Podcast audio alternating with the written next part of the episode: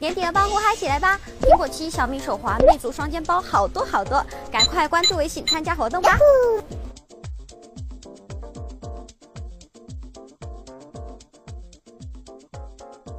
每周科技圈热门事就看一头条。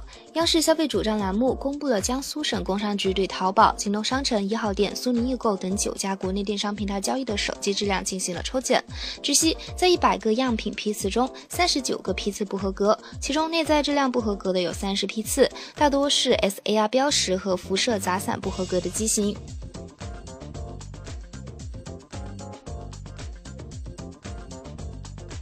在智能手机领域，微软欠缺好运气，其 Windows 手机市场份额微乎其微。微软曾经不遗余力推动移动操作系统，但是目前市面上的 Windows 旗舰手机却寥寥无几。不过，微软 CEO 还不准备推出手机。微软似乎在手机市场已经找到了新的灵感。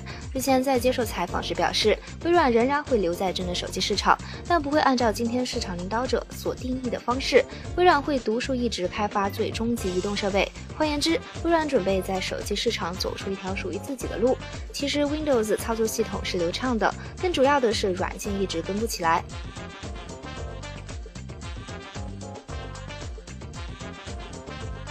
用户玩 Xbox One 游戏的地点将不再局限于客厅沙发上，将很快能进入虚拟世界，坐在数字客厅的数字沙发上玩 Xbox One 游戏。从十二月起，利用微软的一款新应用 Oculus Rift，用户将能把 Xbox One 游戏由游戏机串流到虚拟现实头显。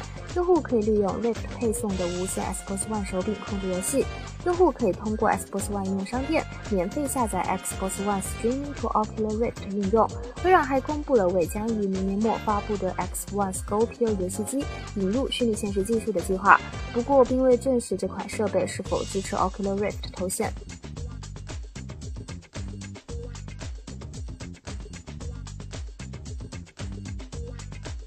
据外媒报道，日本厂商松下最近似乎对会叠衣服的机器人充满了兴趣，并且打算投入千万美元来帮助产品的研发。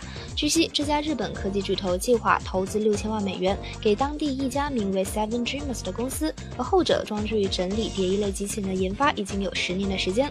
而根据消息称，Seven Dreamers 的叠衣机器人 Longjoy 计划在明年上市，不过目前还不清楚具体的价格。